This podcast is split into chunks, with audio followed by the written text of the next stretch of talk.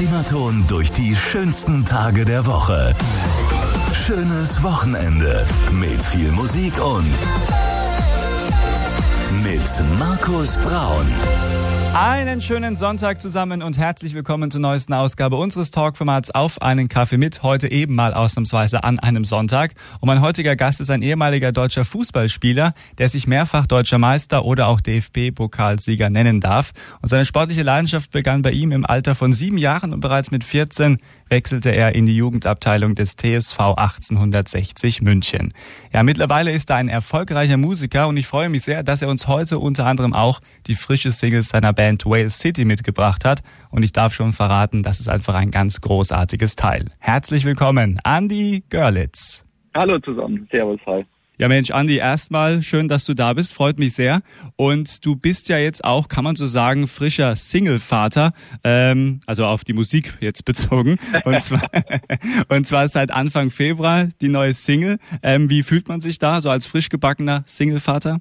Ja, das ist immer was ganz Besonderes, wenn man so lange auf einen Song hinarbeitet und dann äh, endlich der Tag kommt, an dem man ihn releasen kann. Und man hofft natürlich, dass es äh, möglichst große Wellen schlägt und das ähm, das Wichtigste, dass die Leute ihn cool finden, unsere Fans ihn cool finden. Mhm. Und wir haben da super Feedback bis jetzt und ähm, wir sind einfach happy mit der Nummer. Und ähm, ja, wir freuen uns auf, auf alles, was jetzt noch kommt. Das ist ja nicht ganz einfach momentan, aber äh, wir sind total optimistisch. Mein Gast heute, der Musiker Andy Görlitz. Und wie gesagt, diese Single gibt es heute bei uns in dieser Stunde zwischen 13 und 14 Uhr bei der neuesten Ausgabe unseres Talkformats Auf einen Kaffee mit. Jetzt geht's aber erstmal zurück ins Jahr 1990 und zwar zu Deepish Mode und Enjoy the Silence. Und Sie wissen Bescheid, wir spielen gerne für Ihr Wochenende 80er Kulthits und das Beste von heute. Schönes Wochenende.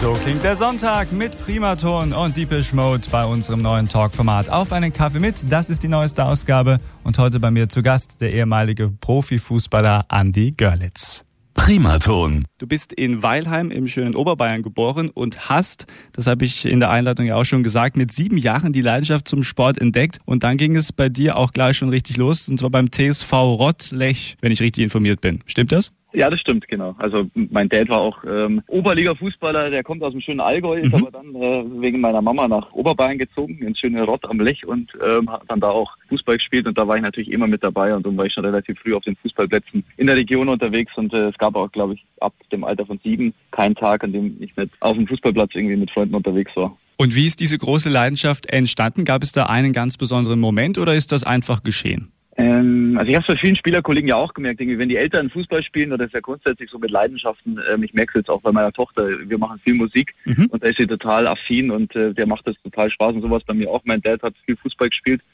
und da waren wir immer mit meiner Mama und meinem Bruder immer dabei auf, den, auf dem Fußballplatz und äh, so rutscht man da rein und ähm, ja, es war viel klar, dass das irgendwie, dass es das ist, ähm, wo ich total Bock drauf habe. Also kann man sagen, dass der Sport schon ganz früh eine ganz große Rolle bei dir gespielt hat? Auf jeden Fall, das war nicht nur Fußball, ich habe irgendwie alles gern gemacht. Ich habe gern Tennis gespielt, mein Dad hat auch Tennis gespielt, so ein bisschen alles hobbymäßig, aber mhm. ähm, wir haben sehr viel Sport gemacht, dann auch äh, Tischtennis äh, bis 16.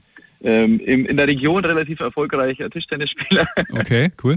Ich wurde dann mal Kreismeister auch, ähm, aber genau, das wurde dann eben äh, ab dem ab 16, wo ich dann zu 60 gewechselt bin oder mit 15, 16 Jahren, ist zu viel und dann gab es nur noch den Fußball. Ja, irgendwann muss man sich dann auch fokussieren auf eine Sportart, vor allem wenn man die dann auch wirklich richtig ähm, ja, als Haupteinnahmequelle im Leben betreiben will. Oder sehe ich das falsch? Nee, genau so ist es. Also natürlich hat das andere noch Platz irgendwie als Hobby nebenbei, wenn man mal Zeit hat, so als Ausgleich. Wenn man dann nur noch Fußball ähm, hat, mhm. ist es schon schön, so ein paar andere Sportarten oder Hobbys noch nebenbei zu haben, aber wie gesagt, nur am Rande und als Hobby. Jetzt hast du schon gesagt, äh, es hat bei dir angefangen mit deiner ja, professionellen Laufbahn in der Jugendabteilung vom TSV 1860 München. Was war aber so dein großer Traum, dein großes Ziel? Weil ich glaube, dass es jedem, jedem äh, ähm, Jugendlichen so geht, der dann irgendwie, ähm, also erstmal würde man gerne bei einem größeren Verein spielen, wenn man merkt, man hat irgendwie Talent. Mhm. Ähm, ist aber trotzdem nicht ganz einfach. Auch es gibt auch so viele gute Fußballer, die unentdeckt bleiben, auch Jugendliche ähm, oder auch nicht das Glück haben wie ich, äh, dass ich von meinem Elternhaus, dass meine Eltern und mein Opa damals noch mich, mich jeden Tag oder viermal die Woche plus einmal am Wochenende Spiel dann nach München gefahren haben. Ist ja, wir hatten ja eine Stunde Fahrtwege. Zugverbindung ist total bescheiden, nenne ich es mal, von, von unserem Ort, von okay. Rott nach München Also die mussten mich wirklich da ähm, nach der Schule nachmittags ähm, immer nach München karren und dann warten und dann abends wieder heimfahren. Und dann waren wir um halb zehn immer zu Hause. Da bin ich sehr dankbar für, dass die mir das ermöglicht haben. Ja, also ist natürlich dann auch wirklich schön, dass man dann die Unterstützung von der Familie bekommt, weil wie du schon sagst, also sonst wäre das natürlich wahrscheinlich teilweise dann gar nicht möglich gewesen. Jetzt mal auf die Entfernung mal gemünzt. Ähm, was hast du dann bei den Münchnern gelernt? Was war das für eine Zeit für dich? Da ging es ganz viel los mit Disziplin in der, in der Jugend schon. Ich, da hatten mir auch mein Elternhaus viel mitgegeben, von dem hatte ich, äh, also lustigerweise war das auch ein Grund, warum sie gleich gesagt haben, nach dem ersten Probetraining, ich kann da bleiben, äh, weil es da selbstverständlich war, dass wenn man kommt, dass man den erwachsenen Leuten die Hand gibt mhm. und äh, alle mit Hand, Handschlag begrüßt und sowas. Ähm, und ähm, so eine Respektsache und auch ein Benehmen und sowas war dann damals auch schon ganz, ganz wichtig für die, für, also um auszuwählen, wer passt denn in diese Mannschaft auch rein. Und natürlich, ganz klar, natürlich das Fußballerische auch. Aber dann ging es halt los ähm, mit viermal in der Woche Training, mit Ausdauertraining. Ich weiß, und dann zum ersten Trainingslager, als wir da waren in Österreich, in der U16 damals. Ich konnte, glaube ich, hätte am liebsten drei Tage durchschlafen danach, weil ich eben nicht gewohnt war, so viel zu trainieren, auch zweimal am Tag zu trainieren. Boah, Wahnsinn. Ähm, mit einer Intensität und ähm, es war aber eine super schöne Zeit und wir hatten echt einen äh, super Trainer damals ähm, in, in, der Jugend. Und immer wenn ich dann jetzt auch äh, Sportler höre, so wie dich, ganz mhm. egal aus welcher Sportart, man muss ja ganz ehrlich sagen, das ist ja wirklich Emotion pur.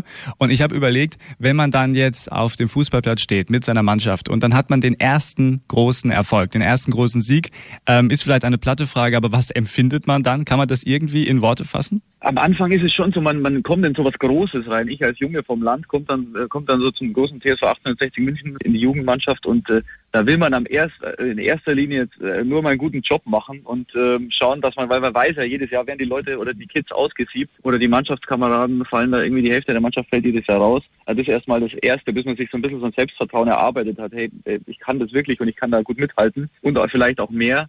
Und ähm, da fällt natürlich dann auch nach so Siegen, man freut sich mega, weil es fällt auch so ein bisschen eine Last immer ab, wenn man ein gutes Spiel gemacht hat, wenn die Mannschaft mhm. erfolgreich war. Und dann später, wenn man dann älter wird und das alles so ein bisschen selbstverständlicher wird, dieses Ganze drumherum. Es gibt mit Sicherheit äh, auch Kids und so, die, die gehen da total cool an so Sachen an. Also aus meiner Sicht war das schon immer so, das war schon auch mega Anspannung erstmal, was auch gut ist, weil es einen wirklich fokussiert. Und das ist dann aber auch bis zum Schluss geblieben, diese Anspannung vor den Spielen. Also wirklich, auch wenn man es schon gewohnt war dann. Mhm. Und dann ist es einfach Emotion pur. Ich meine, jedes Tor, das man schießt und wenn man in Führung geht, ist Emotion pur. Und gleichzeitig so, wenn man Rückstand gerät, ist es schon auch so ein Dämpfer, wo man sich dann, wo man lernen muss, dann wieder aufzustehen und zu sagen, hey, ähm, als Mannschaft und, und auch als, als Einzelspieler, hey, jetzt packen wir das nochmal an und wir reißen das Ding noch rum. Ja, also es kann wirklich emotional, wie du schon gesagt hast, in beide Richtungen gehen. Aber ich finde auch, aber korrigiere mich, wenn ich da falsch liege, das macht ja auch so ein bisschen dann den Reiz dieses Sports oder generell von einer Sportaktion dann aus, oder? Total, also das fängt ja, ist ja im Amateursport das Gleiche. Ähm, wenn man irgendwie, ähm, ich war dann früher auch bei meinem Dad bei Aufstiegsspielen dabei, wenn es um den Aufstieg ging, mhm. ging und da waren dann vielleicht drei, vier, 500 Zuschauer. Aber das im kleinen Maße war Emotionen eigentlich das Gleiche wie dann in einem großen Stadion, weil jeder, obwohl er es nur als Hobby macht, irgendwie äh, was erreichen will und da Bock hat und äh, das ist das Schöne am Sport. Es gibt, glaube ich, so äh, es gibt viele Emotionen so im, im, normalen Leben, aber so in diesem Sportart kriegt man schon Sachen mit dann auch, Emotionen, die man vielleicht so jetzt nicht mitmachen würde. Du bist bei deiner Karriere dann auch mal nach Franken gekommen. 2002 ging es dann nach Nürnberg. Ähm, da hattest du auch dein Debüt als Mittelfeldspieler. Darüber reden wir auch gleich nochmal. Ähm, was ich mich aber schon immer mal gefragt habe, wer legt denn eigentlich fest, beziehungsweise wie viel Mitspracherecht hat ein Fußballspieler, wenn es um seine Position auf dem Spielfeld geht? Als junger Spieler fast gar nichts würde ich mal sagen. Okay. Ähm, also man präsentiert sich im Training und der Trainer ist dann der, der entscheidet, hey, ich sehe dich in der Position und man hat es dann eigentlich auch zu spielen. Und es ist auch eine Interpretation. Ich war ja ganz lange rechter Verteidiger zum Beispiel, aber mir wurde immer vorgeworfen, dass ich, weil ich eben im Mittelfeld groß geworden bin, dass ich die, dass ich die Defensive oft vernachlässigt habe, weil ich am viel nach vorne unterwegs war. Ja. Ähm, was dann aber mich auch damals ausgezeichnet hat als, als rechter Verteidiger, dass ich eben auch äh, viele, viele Torvorlagen gemacht habe und da offensiv stark war. Und meine Mitspieler haben sich auch, auch schon immer beschwert, dass, äh, dass sie für mich immer absichern mussten nach hinten. Also man hat nicht viel Einfluss, außer man präsentiert sich natürlich im Training irgendwie als torgefährlich, aber das habe ich nicht geschafft. War ich dann die meiste Zeit rechter Abwehrspieler, weil ich eben nicht torgefährlich war. Ich hatte gute Vorlagen, aber im Abschluss ist, ich hatte glaube ich in der ganzen äh, Bundesliga-Zeit nur ein Tor in der ersten Liga und ein Tor in der zweiten Liga, offizielle bei Pflichtspielen. Und was ist da der Reiz an dieser Position für dich persönlich? Also ich war immer laufstark, von dem her ist, äh, muss man mit der laufstärkste Spieler sein, wenn man auf der Außenbahn spielt, vor allem hinten, weil man eben ganz weite Wege nach vorne hat und wieder zurück und man das Spiel vor sich hatte. Ich war auch nie der, der Stärkste im Mittelfeld, wenn das Spiel, wenn ich einen Ball annehmen musste und hatte das Spiel im Rücken, dann musste ich mich drehen. Mhm. Ich hatte immer eine gute Übersicht, wenn ich das Spiel vor mir hatte und das war das Schöne an der Position und dass man eben verteidigt und Offensivspieler zugleich sein kann. Und wie war deine Zeit in Nürnberg? Was hast du da mitgenommen für dich und für deine Karriere? In Nürnberg hatte ich ja nur meinen, äh, meinen ersten Bundesliga-Einsatz. Den meinst du, oder? Genau. Ja, was hast du da mitgenommen? Also ich war erstmal mega nervös, weil es mein erster Einsatz von Anfang an war. Und ich habe es erst zwei Stunden vom Spiel erfahren, weil es damals noch so war. Heute ist ja schon so, dass die Spieler es oft einen Tag vorher erfahren. Ich war dann relativ überrascht, weil einer ausgefallen ist, der verletzt war. Und habe mich dann erstmal mega gefreut, war aber gleichzeitig sau nervös. Und ähm, es war ein ganz ordentliches Spiel war echt gut für den ersten Einsatz. Und auch ein Stück mehr Selbstbewusstsein eben auf der großen Bühne. Das funktioniert und es macht mega Spaß, vor so vielen Leuten zu spielen. Und ich glaube, das macht dann auch aus, oder? Wenn du dann im Stadion stehst und du merkst, du wirst auch von dem Publikum getragen, das pusht doch dann auch nochmal enorm. Äh, es geht auf beide Seiten auch. Also ich habe auch das, äh, aber da kommt man vielleicht noch drauf, auch die Gegenseite miterlebt, dass irgendwie 70.000 Leute einen auspfeifen. Ähm, in meiner Zeit damals, wo ich dann von 60 zu Bayern gewechselt bin. Ähm, aber genau, wenn, wenn das vor allem das eigene Publikum, das war ja damals in Nürnberg, aber es waren trotzdem ganz viele Löwenfans dabei, mhm. die uns da unterstützt haben. Und ähm, das macht's aus, klar, diese Emotionen. Die Leute sind ganz wichtig in so einem Stadion. Darum ist es gerade auch so eine schwierige Zeit im Fußball, wenn, wenn das Ganze drumherum fehlt, man dann vielleicht sogar manchmal irgendwie ja. so Fake-Kameraton oder Audience mit dazu hat. Je nachdem, das kann man, glaube ich, als Tonoption auch auswählen bei manchen Sendern ja, das ist, ähm, wir hatten ja auch ein Geisterspiel mal und es ist eine komische Situation, im leeren, in so einem Riesenstadion, in so einem leeren Stadion zu spielen. Da ist natürlich dann, wie du schon sagst, das fehlt dann, aber wir können gerne mal diese Emotion aufnehmen von der anderen Seite, wenn man dann ausgebuht wird. äh, du hast ja schon den Wechsel kurz angesprochen, dann von 1860 München, dann auch irgendwann dann zu Bayern. Äh, da ist natürlich dann auch wirklich viel Emotion dabei. Wahrscheinlich waren dann auch viele 60er-Fans dann traurig, dass du weg warst oder vielleicht auch enttäuscht. Ja, das ist ein schönes Wort, traurig und enttäuscht. Äh, es gab auch es gab auch, ähm, ich glaube, die meisten, die im Stadion waren, war es eher auch, also man kann schon fast sagen, da war schon viel Hass dabei auch, weil das natürlich eine, ähm, aus Fansicht natürlich ein Unding ist, ähm, in, in der Stadt, also von 60 zu Bayern zu wechseln. Mhm. Für mich war es einfach eine Riesenmöglichkeit, da äh, mit meiner Karriere einen Schritt zu machen. Wir sind damals leider abgestiegen. Und ich hätte den Verein sowieso verlassen. Es waren noch ein paar andere Angebote da, aber es war einfach mit Bayern eben die Möglichkeit. Da musste ich dann auch nicht lange überlegen. Ja, und die 60er-Fans, die, es war immer so abwechselnd. Die 60er-Fans äh, haben immer mich so als Judas bezeichnet. Ich versuche alles ein bisschen wilder auszudrücken. Und ja. die, ähm, auch die Bayern-Fans waren am Anfang nicht so happy, dass, dass die einen von den Blauen bekommen haben. Okay. Ja, äh, ich musste dann erst mit der Zeit über meine Leistung ähm, eben beweisen. Ähnlich wie der Manuel Neuer, der hat es am Anfang auch ganz schwer gehabt. Stimmt, ja. Richtig, Schalke, ja. Kommt, oh. Schalke kommt und jetzt ist es ganz eine feste Größe da natürlich. Ähm, und so war es für mich auch am Anfang. Die Bayern-Fans haben dann irgendwie am Anfang geschrien, ähm, ich Görlitz ist auch zurück zum TSV. ähm, äh, ja, genau. Also gut. das war eine äh, interessante Erfahrung auch. Ja, absolut. so kann man das stehen lassen. Aber gut, auch das gehört halt dann zum Sport dazu, auch wenn das vielleicht dann auf den ersten Blick ein bisschen harsch wirkt, ne? Ja, ja, genau. Und wie war es dann bei München? Du warst, glaube ich, in der Saison 2004, 2005, ne? Das war mein erstes Jahr, genau. Es hat alles super angefangen. Felix Magath war der Trainer damals. Das ist eine ganz lustige Geschichte noch, weil ich war damals nach der, nach der Saison zum Ausspannen äh, mit ein paar Spielchen noch auf Mallorca. Okay. Äh, am Ballermann.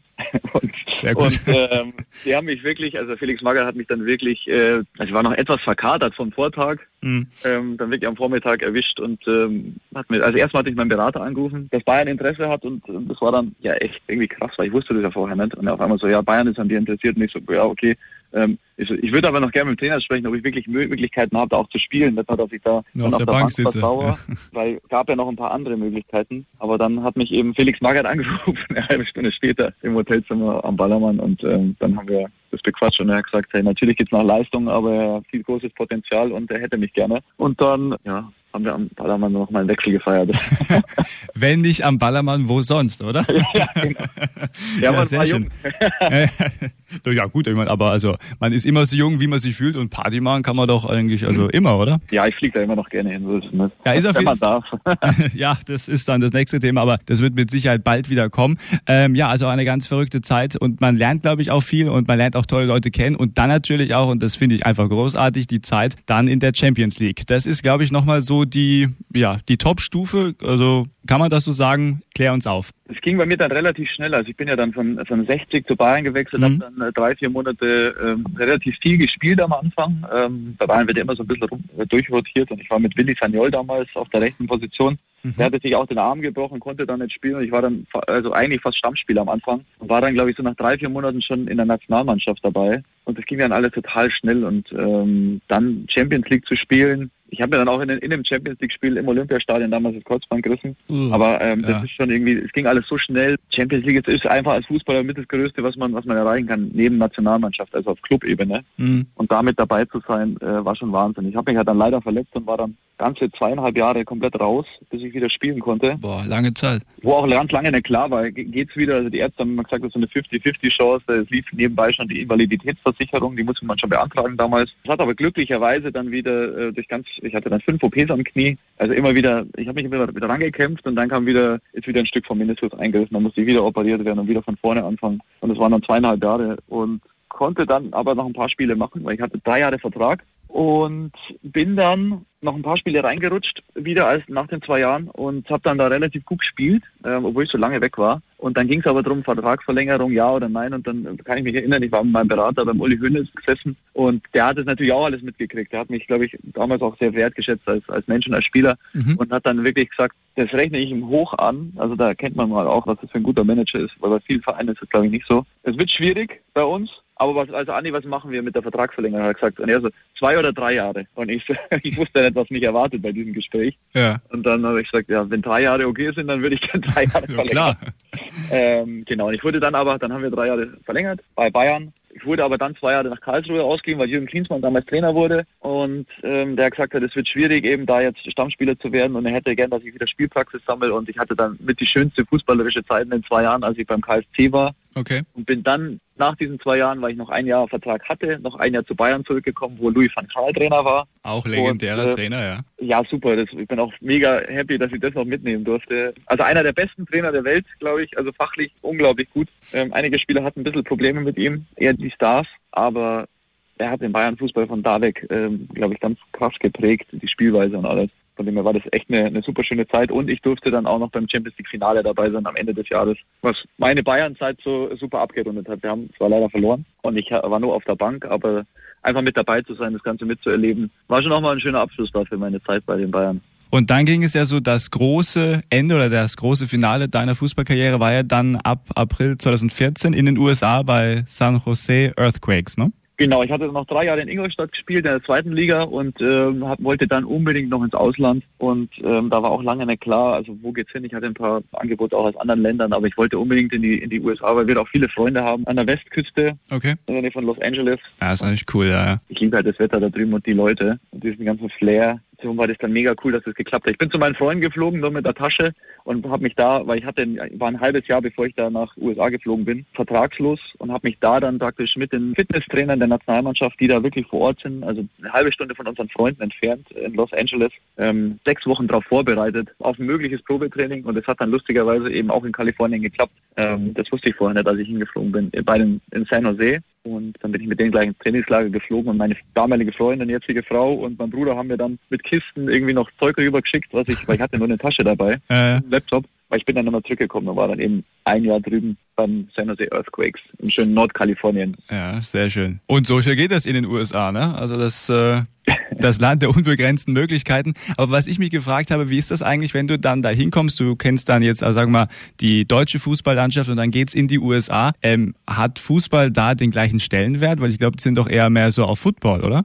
auf alle Fälle, Fußball wird immer größer da. Ähm, und San Jose Earthquakes ist jetzt nicht die größte Mannschaft da. Wir hatten schon auch ähm, immer 10.000 Zuschauer äh, so im Schnitt. Mhm. Und es gab auch wirklich viele äh, Spiele, Vancouver oder auch LA Galaxy, wo dann wirklich Stadien voll sind äh, mit, mit 50, 60.000 Zuschauern. Also die, oder Seattle, also die haben schon einen Zuschauerschnitt von 40 bis 60.000. Also ähm, da gibt es eine große Spanne von den einzelnen Vereinen, wie viele Leute da wirklich kommen zu den Spielen. Mhm. Okay. Ähm, aber man merkt schon, dass der Fußball da immer mehr an Stellenwert gewinnt. Ist ja auch eine schöne Sportart. Absolut, absolut. Und da können wir den Amis auch ein bisschen was beibringen. Und äh auch vom Niveau her ist es so, dass, dass die natürlich jetzt auch immer besser werden. Also es ist schon sehr ähm, physisch geprägt. Also sie sind alle mega schnell und super fit. Taktisch waren sie jetzt nicht ganz so weit. Also das Niveau ist so schon Zweitliganiveau hier bei uns und äh, die werden auch immer besser. Die haben natürlich ein ganz anderes System da drüben mit College und sowas. Ähm, mhm kann man auch nicht ganz so vergleichen, die Jugendarbeit. Wir müssen noch zwei Themen zum Fußball abchecken. Vorher aber noch mal eine kleine Zwischenfrage. Hattest du eigentlich jemals dann nach deiner aktiven Karriere äh, mal so den Drang zu sagen, auch vielleicht so Fußballtrainer, das wäre es eigentlich auch? Also ich habe nach meiner Zeit öfter mal Fußballcamps auch betreut mit Kindern, mit Kids ähm, von 8 bis 14, 15. Mhm. Ähm, und das war schon was, was mir, was mir immer ziemlich Spaß gemacht hat, mit äh, Jugendlichen zu arbeiten, weil die eben viel, die wollen viel lernen und die, da sieht man eine krasse Entwicklung. Selbst an einem Tag kann man denen so viel beibringen manchmal, dass man, wenn die am nächsten Tag kommen, setzen die so viel um, die sind so schnell im Lernen. Ähm, und das hat mir immer mega viel Spaß gemacht. Auch zu merken dann, hey, äh, da ist jemand, der hat schon Bundesliga gespielt, dem hören wir zu und der kann uns was zeigen und das funktioniert dann auch, wenn wir es umsetzen auf dem Platz. Das waren dann schon so kleine Erfolgserlebnisse immer so, als ich war ja eigentlich Trainer in einem Fußballcamp, aber ähm, das hätte ich mir schon vorstellen können, aber ich wusste einfach, dass wenn ich irgendwas mache, dann will ich es wirklich gut machen und dann stecke ich so viel Zeit rein und ich habe mich schon so auf die Musik festgelegt und äh, das ist eben mein Traum gewesen, danach jetzt irgendwie ähm, das mit der Band, äh, mit World City zu starten und das professionell zu machen. Darum wusste ich, dass es beides einfach nicht geht. Wir werden auch gleich nochmal über deine Musik natürlich reden und wir spielen auch nochmal deinen Song hier komplett aus, deinen neuen, Far Away. Ähm, aber vorher nochmal ein Punkt, weil du es auch gerade schon so ein bisschen angesprochen hast, das Thema Motivation. Wie groß oder was für eine, was für einen großen Stellenwert hat denn die Motivation eigentlich generell im Sport, vor allem dann auf dem Spitzenlevel, wo du es betrieben hast? Es ist, glaube ich, mit das, das, Wichtigste, den Fokus und Konzentration, Motivation vor dem Spiel. Und alles sind, alle Spieler sind auch Menschen. Also man hat auch nicht jeden Tag die gleiche Motivation. Also das ist auf Gegner abhängig. Ähm, also es sind alles Menschen. Man sagt ja immer, hey, die verdienen viel Geld und die müssen äh, natürlich jedes Spiel voll motiviert sein. Aber ähm, irgendwann ist es auch Routine und ähm, es ist dann schon so, dass man ist schon als Fußballer, wenn man ein Spiel hat und vor allem Bundesligaspiel oder dann noch mehr, immer motiviert. Das, ähm, aber es gibt schon dann auch, durch das, dass man eben ein Mensch ist, äh, manchmal Phasen, wo man vielleicht, äh, da kann Privates mit reinspielen. Äh, wie gesagt, es sind alles Menschen. Man hat mal einen schlechten Tag oder irgendwas, weiß man ist nicht so gut drauf oder man hat vielleicht eine leichte Verletzung. Mhm. Und dann eben das zu, zu schaffen, sich dann auch aus so einer Phase voll zu motivieren, das lernt man mit der Zeit auch. Und das ist auch ganz wichtig, weil die Motivation vorm Spiel, das ist der letzte Einsatz in einem Zweikampf, die letzte Zehntelsekunde, wo man vielleicht an den Ball hinkommt oder nicht hinkommt was dann vielleicht über den Sieg oder Niederlage entscheidet. Von dem her ist es extrem wichtig. Und du hast es auch gerade schon mal kurz angesprochen, wenn man dann eine Verletzungsphase hat, ähm, aus, da fällt man, also so, so stelle ich mir das zumindest vor, wahrscheinlich dann schon mal in ein Loch und sagt, okay, warum ich schon wieder jetzt gerade auf meinem Zenit, jetzt wo ich gerade richtig gut drauf bin oder was auch immer man dann in diesem Moment fühlt.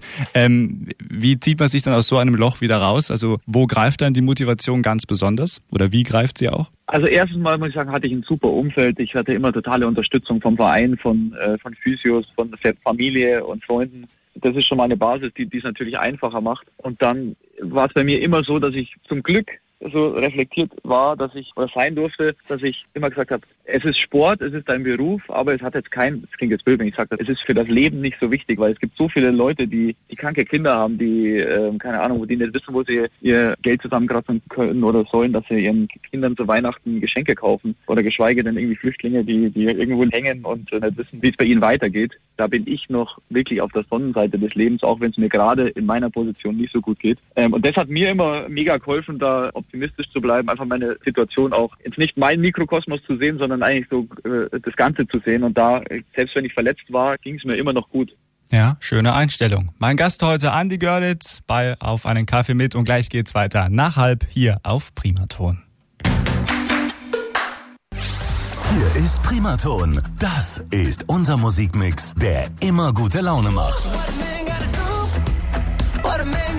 Auch dieser Kulthit. Dazu spielen wir das Beste von heute.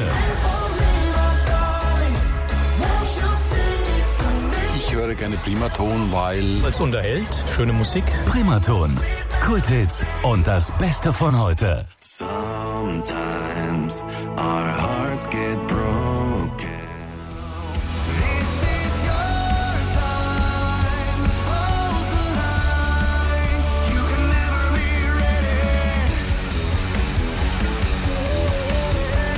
Jawohl, das Beste von heute hier auf Primaton, Sunrise Avenue und You Can Never Be Ready. Und das ist unser Talkformat. Auf einen Kaffee mit, die neueste Ausgabe heute am Sonntag. Und mein Gast heute, der ehemalige Fußballprofi und nun Musiker Andy Görlitz. Ja, und lieber Andy, bei unserem Talk spielt die Musik eine ganz zentrale Rolle. Und man muss ja dazu sagen, Musik kann ja wirklich so viel. Sie verbindet beispielsweise Menschen, kann uns aber auch ganz besondere, ja, Momente liefern. Und äh, das spielt bei uns wirklich eine ganz, ganz große Rolle. Und zwar die Genussfrage Musik passt natürlich bei dir wunderbar heute rein. Und ähm, jetzt hast du dann deine Sportlerkarriere beendet und du hast vorhin schon gesagt, also für dich war dann klar, dass du auf jeden Fall in die Musikrichtung gehen möchtest und da eine Karriere starten willst. Du hast, glaube ich, relativ schnell auch gewusst, dass die Musik ja ein ganz, ganz wichtiger Teil deines Lebens ist. Kann man das so sagen? Ähm, also seit meiner Verletzung, ich habe mir damals ja das Gitarrespielen selber beigebracht und dann mit der Zeit viel später dann erst das Singen noch irgendwie, weil wir keinen Sänger für unsere Band gefunden hatten. Mhm. Äh, und seit dem Zeitpunkt, auch in meiner Verletzung war das schon so, dass ich wirklich dann ähm, mich da in der Musik so verlieren konnte, dass ich auch dieses ganze Reha-Zeug und dieses, hey, die anderen können alle trainieren und du kannst nur zuschauen, so ungefähr, musst in den Fitnessraum gehen. In dieser Zeit, ich war dann wirklich von, hatte Reha, bin dann um 14 Uhr, keine Ahnung, war ich zu Hause und war dann teilweise bis Mitternacht im Keller unten und habe dann Schlagzeug gespielt, habe Gitarre gespielt, habe geübt und äh, habe mich da total verloren. Und das war so ein bisschen Therapie auch mhm. für mich. Und seit diesem Zeitpunkt ist eben, gibt es glaube ich keinen Tag, außer es ist gerade nichts da, ähm, weil, keine, weil ich im Urlaub bin und keine Gitarre. Selbst auf Mallorca oder so leihe ich mir im Hotel eine aus.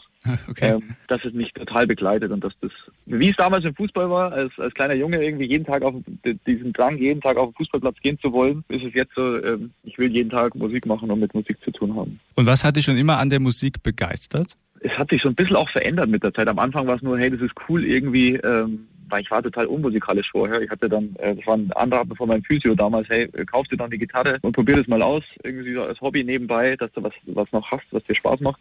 Und da war es einfach nur cool, hey, ich kann die ersten Akkorde spielen. Das hat mich motiviert für den nächsten Akkord dann. Und dann irgendwie, hey, ich kann schon den Song spielen. Ich kann Johnny Cash Ring of Fire spielen äh, mit drei Akkorden. Cool. Ähm, jetzt mache ich den nächsten irgendwie und äh, jetzt kann ich meine meine Bands nachspielen, die, die, die damals Green Day oder sowas. Ich hatte mir dann einen ganz lauten Verstärker gekauft, um so Punkrock-Zeug zu spielen. Und so kam das eine zum anderen. Irgendwann habe ich dann angefangen, ein bisschen Schlagzeug zu spielen, weil mir das Spaß gemacht hat. Was es genau ist, ist gar nicht so einfach zu beschreiben. Es ist einfach ein Gefühl, das ist jetzt heute auch noch so beim Proben, dass es manchmal Momente gibt. Es ist ähnlich vielleicht, äh, wie wenn man mit der Mannschaft Erfolg hat, ein Tor zu schießen und äh, diese Gefühlserlebnisse zu haben. Mhm. Gibt einem das irgendwie, wenn wir proben und irgendwie, es passt alles gerade dem Moment zusammen, es klingt geil, habe ich auch bei unseren eigenen Songs teilweise Gänsehaut, wenn wir die spielen. Wenn Juri, unser Schlagzeuger, Michael, unser Bassist und Keyboarder und ich, ähm, wenn man so eins wird im Proben. Und dann natürlich, wenn, wenn man dann noch Konzerte spielt und Leute vorne stehen, jetzt können wir ja gerade nicht spielen, aber als wir noch Konzerte gespielt haben mit vielen Leuten, wenn da was zurückkommt und man merkt, die Leute finden es irgendwie cool, sind mitgenommen, das gibt einem schon ganz viel zurück. Und du hast, glaube ich, mit deinem Bruder und einem Kumpel die Rockband Room 77 gegründet. War das so der musikalische Start dann als Band?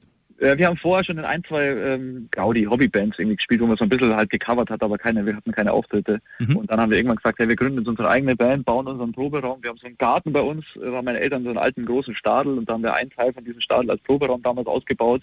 Der ist immer noch unser Proberaum und Studio und da war dann der Start von Room 77 und auch von einer wirklich seriösen und, ähm, ja, wie soll man das nennen, von einer da haben wir dann auch angefangen, eigene Songs zu schreiben und nicht mehr zu covern. Das war so der, der Anfang, eigene Musik zu machen auch. Und 2018 hast du dann mit befreundeten Musikern, Michael und Juri, die hast du gerade schon angesprochen, äh, die Alternative Pop Band Whale City gegründet. Was war euch da wichtig? Was war der Plan oder gab es keinen Plan? Ging es einfach nur darum, eine neue, ja, eine neue Band zu gründen mit neuen Emotionen?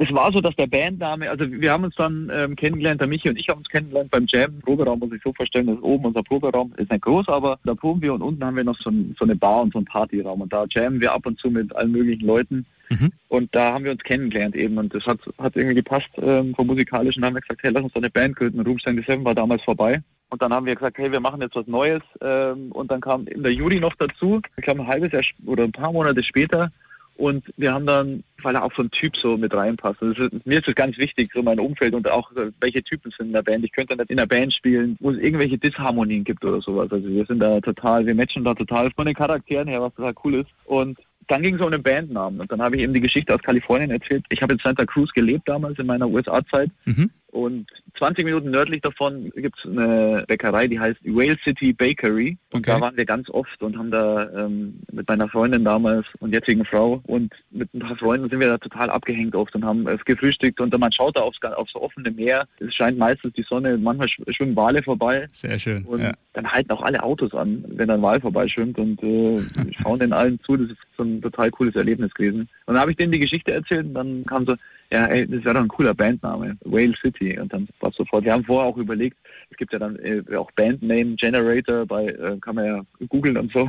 Ja, echt? Okay. Ähm, ja, ja, da kann man nach Bandnamen suchen und so. Interessant. Ähm, wir sind auf keinen grünen Zweig gekommen. Und deshalb war dann echt eine coole Geschichte für die Band, weil es auch so die Musik verkörpert, die wir machen wollten und machen wollen. Diese Offenheit, dieses, dieses Freiheitsgefühl und da kam der Bandname her Mhm. und das hat uns inspiriert, Whale City zu gründen. Ja, ist ja immer ganz interessant, dann von so Bands auch zu hören, wie dann teilweise Namen entstehen. Teilweise haben sie andere Namen, dann ähm, gibt es irgendwie ein ganz besonderes Ereignis, dann sagen sie, okay, dann nennen wir uns um. Oder halt eben solche Geschichten wie bei euch, die auch wirklich sehr, sehr spannend sind und wo man sagt, ja klar, macht dann irgendwie Sinn und äh, da stecken ja auch wieder viele Emotionen drin. Also der Kreis schließt sich bei uns wieder mit den Emotionen und äh, sind überall wirklich wichtig und auch richtig. Ähm, schöne Geschichte und äh, ihr seid, habe ich auf der Internetseite gesehen, zumindest sah das so aus, da gab es dann ja internationalen Pressekollegen dann auch ähm, ja, Beurteilungen über eure Musik aus den USA, Schweden, England, Australien. Also man kann sagen, es läuft bei euch, oder? Ja, man hofft natürlich immer noch auf mehr, aber jetzt gerade äh, auch bei dem letzten äh, Song wieder, wir kriegen super Feedback und äh, natürlich ist es mega schön, wenn Blogs äh, über einen berichten. Es ist immer schön auch zu hören, ey, wa- was schreiben denn andere über die Band oder über die Musik, weil man sich ja selber immer nie so einschätzen kann oder schwieriger einschätzen kann.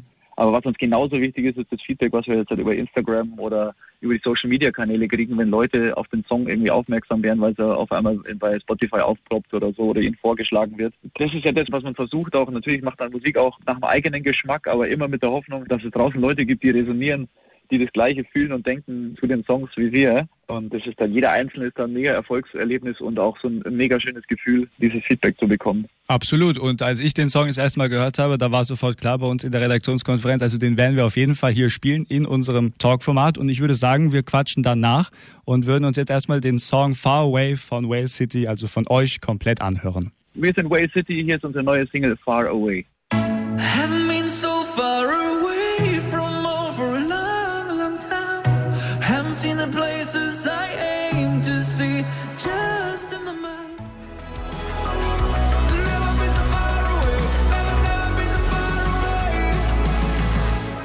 Das ist unser Samstag hier auf Primaton mit unserem Talkformat auf einen Kaffee mit und heute mein Gast, der ehemalige Fußballspieler und jetzt Musiker Andy Görlitz. Großartiger Song, Kompliment mal lieber. Ja, vielen Dank. Wie lange dauert sowas, bis man dann wirklich diesen Song so fertig hat, wie er dann jetzt hier gelaufen ist? Ähm, also es ist total unterschiedlich. Es gibt wirklich diese, diese Songs, die innerhalb von einem Tag irgendwie fertig sind. Ähm, Far Away war es so, dass äh, unser Schlagzeuger Juri mit der Idee, mit der Hook irgendwie für den Chorus äh, kam und wir das dann zusammen ausgearbeitet haben. Ich habe dann ähm, den Text dazu geschrieben noch. Man überlegt sich vorher, was ist das Thema, über was wollen wir schreiben, um was geht es in dem Song. Und da haben wir dann mit Produktion, also ich glaube, es hat schon drei Monate gedauert. Okay.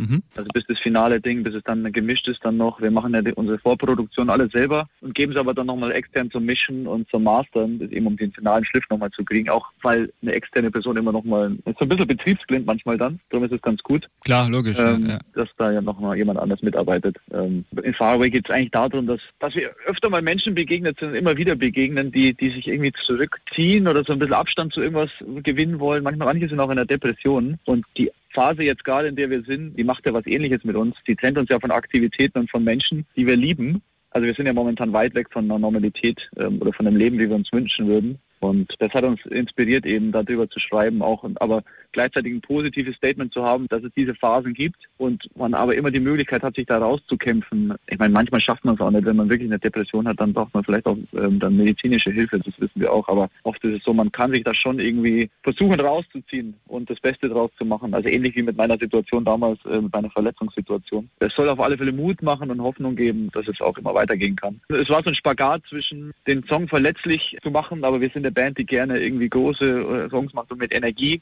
Also wir wollten was Nachdenkliches machen und gleichzeitig aber eine Positivität irgendwie reinbringen in den Song. Und äh, ich hoffe, das ist uns ganz gut geglückt. Absolut. Also und das Tolle ist ja auch, dass Musik wirklich dann auch diese Kraft hat und diese Punkte, die du gerade angesprochen hast, dann auch wirklich dann ja rüberbringen kann. Ähm, ganz generell die Frage, was ist euch wichtig bei eurer Musik? Was wollt ihr ganz generell transportieren? Also wir haben immer so dieses schöne Bild von, wir hätten gerne unsere Musik, weil wir das auch gerne so selber hören. Äh, wenn man ein Cabrio hat oder wenn man keins hat, dann einfach die Fenster aufmachen im Sommer. Ja, jetzt Und, bei dem äh, schönen Wetter, ja.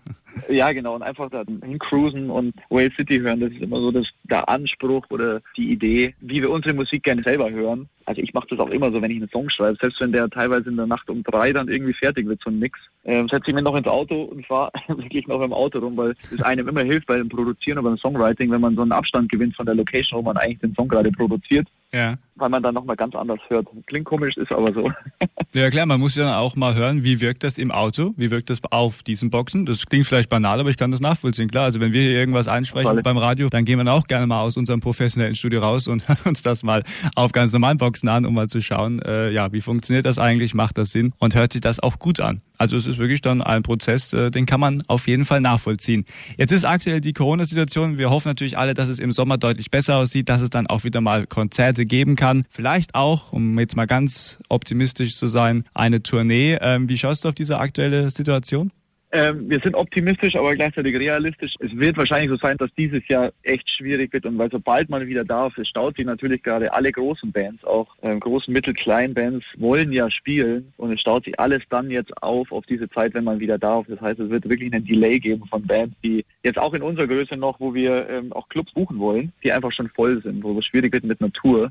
Darum haben wir uns zwei Sachen auch irgendwie überlegt. Wir wollen einerseits virtuelle Konzerte machen, die vielleicht auch mit Tickets und so und das ein bisschen cooler aufziehen, auch mit so äh, mit, mit Visuals, die man einblenden kann, dann, wo man wirklich ein schönes Konzert am Bildschirm anschauen kann. Okay. Mhm. Ähm, aber wir haben gesagt, wir müssen da ein bisschen Geld verdienen, weil das das Einzige ist, wie man Einnahmen generieren kann, um auch so Single-Releases, das kostet ja auch alles viel Geld. Ich meine, als Musiker, man kriegt ja nicht wirklich viele Hilfen gerade, also man lebt da alles vom Ersparten. Und das wäre eine Möglichkeit, wie wir halt ein bisschen äh, auch Einnahmen generieren können. Somit ist das auch eine Möglichkeit, wie uns Fans dann unterstützen können, einfach da Tickets zu kaufen, das anzuschauen. Und was wir auch vorhaben, wenn man wieder darf, wir kommen ja alle aus, nennt es mal Provinz oder aus Vorstadt oder nicht aus einer Großstadt. Mhm. Und wir lieben auch die Leute auf dem Land. Wir haben auch in großen Städten gespielt schon aber wir sind gerne auf dem Land. Also wir haben uns auch überlegt, wieder äh, lokaler zu denken, gar nicht in die Clubs nach München, Berlin, Hamburg oder Wien oder sowas zu gehen, sondern wirklich in Landkreise okay. und dann halt Konzerte für, was man halt darf, 100, 200 Leute und dann so kleinere Touren zu machen, wo man vielleicht dann viel selber organisiert, wo man keinen Veranstalter hat. Man ist näher an den Leuten dran und ähm, wir kommen wieder ins Spielen. Also das sind so zwei Dinge, wo wir halt sagen, das wäre eine Möglichkeit für uns, ähm, auch wenn es dann wieder losgeht, ins Spielen zu kommen. Ähm, wir würden auch gerne größere Tour dann spielen, aber das wird auch erstmal schwieriger.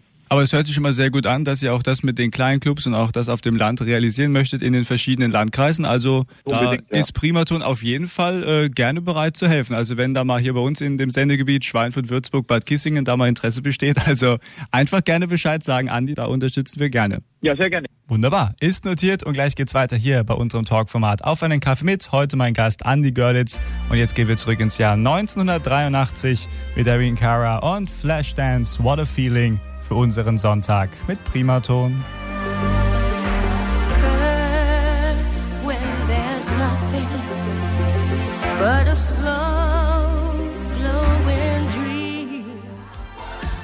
Das ist das Wochenende mit Primaton. Wir spielen 80er, Kulthits und das Beste von heute. Und das ist die neueste Ausgabe unseres Talkformats Auf einen Kaffee mit. Und heute ein ganz lieber Gast. Und zwar Andy Görlitz hier bei uns. Primaton. Bei uns bekommt jeder Gast, lieber Andi, auch noch die Chance auf ein Schlussstatement. Die bekommst du natürlich auch. Vorher aber nochmal eine kleine Frage, um jetzt nochmal bei dem Optimismus auch zu bleiben. Was wünschst du dir für die Zukunft? Ähm, auf alle Fälle, dass man eine Lösung findet für die Corona-Situation, dass alle wieder, auch mit Einschränkungen, je nachdem, was man halt alles machen kann, dass es eine Lösung gibt für alle, dass auch die mitgenommen werden, die es vielleicht jetzt ein bisschen schwerer haben, gerade entweder in kleinen Wohnungen in der Stadt leben oder äh, Homeschooling machen und wirklich gestresst sind momentan, dass es für die Leute auch eine Lösung gibt, dass alle irgendwie weitestgehend happy durch diese Situation kommen und irgendwann hoffentlich bald wieder alles einigermaßen beim Alten sein wird. Dann kommen wir nun zu deinem Schlussstatement. Bitteschön. Äh, ich bin der Andi von Way City und vielen, vielen Dank, dass ich heute die Möglichkeit hatte, mit euch zu quatschen und dass ihr mir zugehört habt. Wir hoffen, dass wir euch irgendwann mal bei einem Konzert sehen können und unsere Positivität mit euch teilen können. Äh, lasst euch gut gehen, bleibt gesund vor allem und eine wunderschöne Woche. Wünscht der Andi von Wales City. Mein Gast heute, Andi Görlitz bei Auf einen Kaffee mit hier auf Primaton. Vielen Dank für deine Zeit. Danke euch.